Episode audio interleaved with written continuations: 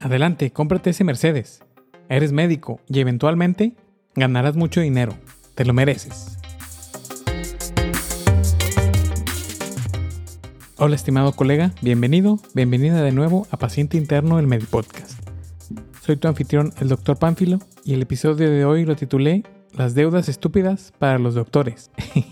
y suena muy chistoso, suena muy atacante, pero es realmente verdad, es una gran verdad. Estudiando para este episodio llegué a una página que se llama The White Coat Investor, el inversionista de bata blanca, que es dirigido por el doctor Jim Dale. Y en uno de sus posts, de sus blogs, estaba platicando de que él llegó, él y su esposa han llegado a un punto donde no se, no se tienen que negar nada, nada en absoluto. Pueden comprar todo lo que han querido. Simplemente lo que hicieron fue retrasar sus compras. Él dice que esto hizo toda la diferencia y me inspiró como para sacar este episodio y toda esta quinta temporada sobre finanzas para doctores.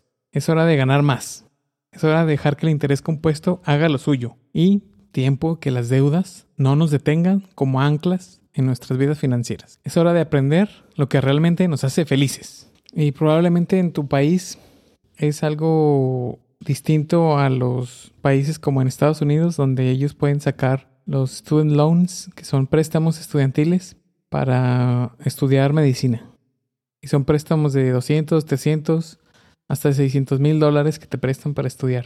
Y ellos empiezan con una super deuda. En nuestros países latinos es algo difícil de conseguir un, un préstamo estudiantil, pero tenemos en su mayoría becas. Y seguramente has visto cómo las becas en el mundo de la medicina, a veces las becas las usan para cosas que no son previstas. Seguramente has visto los internos, médicos internos que usan sus becas para comprar artículos, para irse de vacaciones. Los residentes que se compran el carro que no pueden pagar hasta después de 10 años.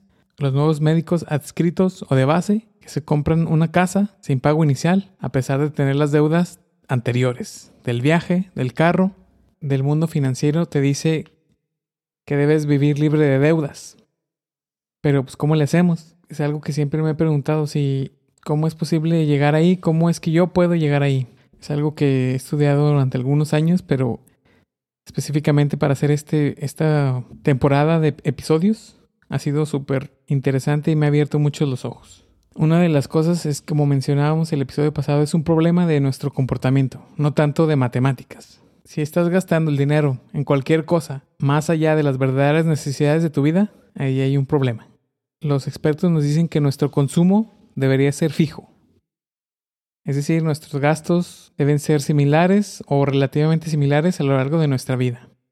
Esto significa que cuando ganas mucho dinero, solo gastas una pequeña parte. Y cuando no ganas mucho dinero, pues sigues gastando lo mismo. Tu consumo sigue siendo el mismo. Pero a veces tenemos un pensamiento que le decíamos de consumo. Pedimos prestado o usamos nuestros ahorros para financiar nuestro consumo. Es decir, tener deudas. ¿Cuáles son estas deudas estúpidas para los doctores? Vamos a verlo. Que también he caído en algunas, así que les voy a contar también mi historia de estas deudas estúpidas. Porque realmente el dinero prestado para usarlo en gastos no es buena idea. Siempre el dinero prestado te va a costar más, de por lo menos un 2 a 4% más de lo que te prestaron. La primera deuda estúpida es un auto o el financiamiento de un auto.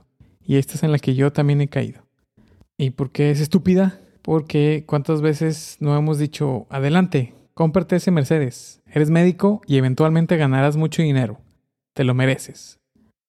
O todos te empiezan a, a, decir que compres un carro mejor, que tú eres médico, que tienes que verte bien, que tienes que tener un carro de lujo, que en algún punto vas a poder pagarlo. Pero no, es uno de los errores más grandes, una de las deudas más estúpidas del mundo.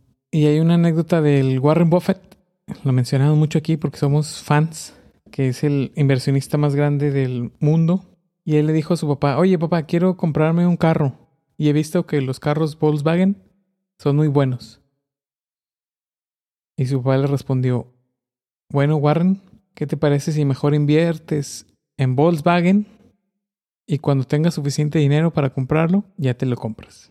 Y él empezó a invertir en Volkswagen hasta que pudo comprarse un carro completo con los intereses de sus inversiones. Y le seguía dando intereses. En mi caso, creo que siempre había hecho las cosas bien hasta el 2017. Cuando yo entré a la facultad de medicina, no tenía carro, entonces tenía que moverme en el transporte público, camiones, les decimos aquí en México. Y pues era como que, o a veces tenían que darme ride o llevarme mis papás. Pero a veces entraba muy temprano y no, ellos también entraban a trabajar temprano, entonces no, no coincidían nuestros horarios. Entonces el primer carro que tuve fue un Chevy, le llamamos aquí en México un Chevrolet Chevy. En otros países y en Europa se conoce como Chevrolet Corsa del año 2000 y yo lo compré en el 2003. Entonces era un carro ya usado que tenía tres años, pero tenía buen kilometraje y era chiquito, era compacto y me llevaba para todos lados. Bueno, este carro, el Chevy, Chevrolet Corsa, Chevrolet Chevy, lo tuve que vender para irme a un intercambio a Noruega, como les he platicado en los episodios pasados. Un intercambio de cirugía a Noruega. Lo vendí para poder pagar el boleto y la estancia ahí por allá. Pero el segundo carro que tuve fue, fue en el 2011 y compré un Renault Megane del 2009. O también tenía tres años. El problema con ese carro era que las partes no eran tan fáciles de conseguir en México y eran muy caras. Entonces el primer carro lo tuve por siete años, el segundo carro por seis años. Pero aquí es donde está la deuda estúpida. En el 2017 decidí comprar un año un carro nuevo de agencia. Y ya como me arrepentí después. Ahí rompí mi propia regla.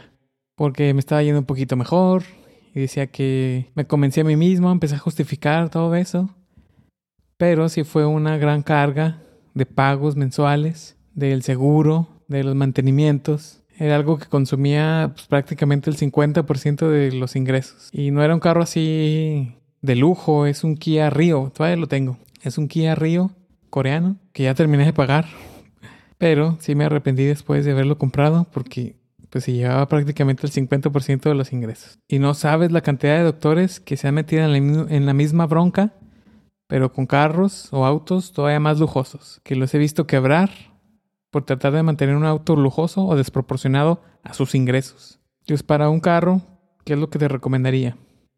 A mí me encantan los carros, me gustan muchísimo, me encanta manejar. He tenido algunos carros que termino a veces enamorando y no lo quiero y no los quiero vender, pero lo primero sería si lo necesitas realmente, hay que pensarlo muy bien, si realmente lo necesitas, porque puedes pensar en alternativas de movimiento sin tener que comprar un carro. Puedes usar la bicicleta, que te va a costar 100, 200 dólares, más o menos. Una bicicleta buena. Puedes comprar una bicicleta eléctrica. Esto puede costar unos 400, 500 dólares. 1000 dólares, una muy buena. Puedes utilizar una motocicleta. Puedes cambiarte, vivir más cerca de tu trabajo. O ya si de plano vives muy lejos y necesitas moverte, puedes comprar un auto usado como lo había hecho yo. Eso sí, nunca me he arrepentido tanto y creo que me ha ido muy bien. Pero tienes que tomar en cuenta que cuánto cuesta el mantenimiento, cuánto cuesta el seguro y qué tan fácil es venderlo. A todos los que me preguntan, que me tienen confianza y que les tengo confianza, siempre les digo que váyanse por un Toyota, un Honda de unos dos o tres años anteriores. Si estamos hoy en el 2022, un Toyota o Honda 2019 estarían geniales. Y si los puedes vender fácil, los mantenimientos no son tan caros y es algo que te recomendaría. La segunda deuda estúpida para un doctor es la tarjeta de crédito. Todos nos sentimos felices de que nos dieron una tarjeta de crédito. Feliz porque nos aumentaron la tarjeta de crédito y rápido vamos a ver en qué lo podemos usar, en qué no podemos gastar. Entonces es muy importante que entiendas cómo puedes usar el crédito para consumo, es decir, comprar todas las cosas que vas a usar y gastar, o puedes usar el crédito que te permite hacer más dinero. A mí quien me enseñó a manejar las tarjetas de crédito fue mi mamá. Desafortunadamente tuve esa instrucción de ella desde muy chico y tengo un episodio con ella, te lo voy a poner aquí abajo en la descripción, de cómo usar las tarjetas de crédito a tu favor y ganarles a los bancos.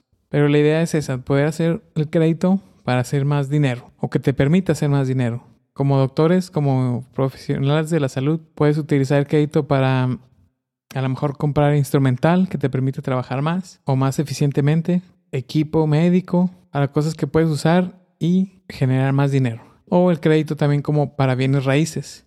Si estás ya en ese punto, puedes obtener un crédito para bienes raíces y poner a lo mejor tu consultorio y rentarlo cuando no lo estés usando o poner un consultorio que puedas rentar a, más colegas. Una idea interesante. Y también me ha tocado ver cómo algunos doctores se hacen más ricos por esas inversiones que por ser doctores. Pero hablando de casas, la tercera deuda estúpida para los doctores es la casa de los sueños. Todo el mundo creemos que queremos una casotota gigante, buen jardín, buen patio, una cochera para tres carros, unas casototas, que esté súper bonita, pero también me ha tocado ver ese tipo de casas que si están casados o viven con la novia o el novio, se necesitan los dos ingresos para mantener esa hipoteca. Entonces esa casa de los sueños se convierte en la pesadilla. empiezan a pelear, empiezan a generar ese estrés, a desvelarse por tratar de llegar al final del mes y poder pagar la hipoteca.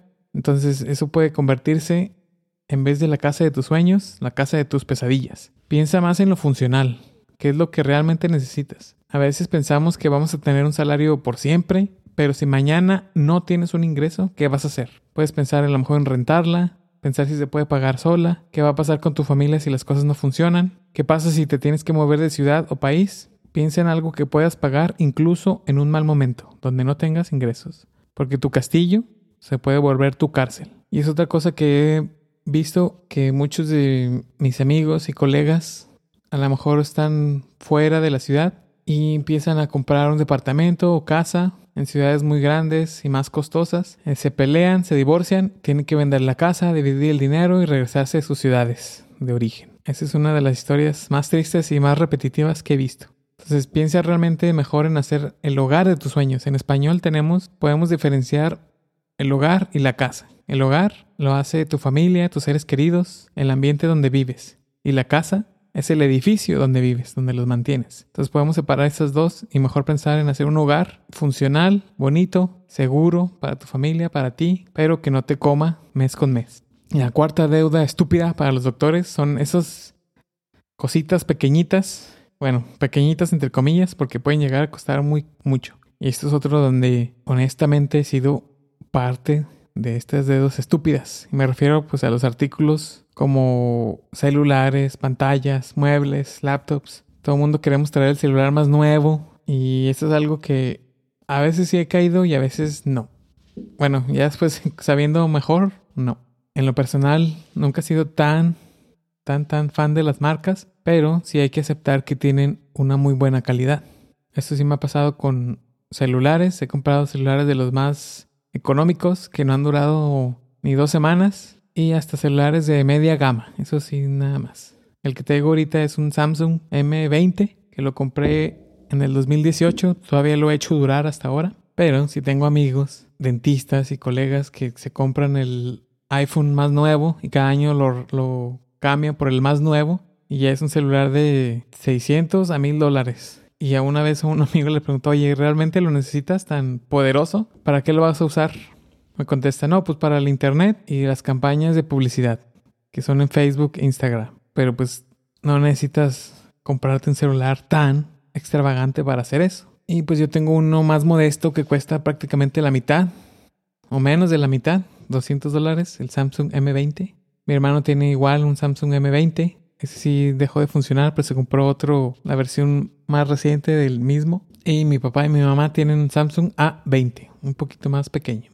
Con esta información no quiero decir que no te compres nada de lujo, que no te compres nada que quieras. Es nada más tener esa idea de retrasar las compras, porque retrasar las compras es un hábito muy conocido entre los millonarios. Es un tema muy específico en el libro de Millionaire Next Door, El millonario de la puerta de al lado, de Stanley y Danko, pero en lo personal nunca lo había hecho o lo había hecho sin conocimiento, pero es una técnica que podría acelerar tu camino hacia realmente lo que quieres. Estar en una posición financiera que te brinde libertad y opciones. Yo creo que es todo lo que queremos. A veces les dicen tacaños, en México les decimos tacaños, cheap en inglés, que quiere decir que son los las personas que no compran nada o la piensan mucho para comprar algo.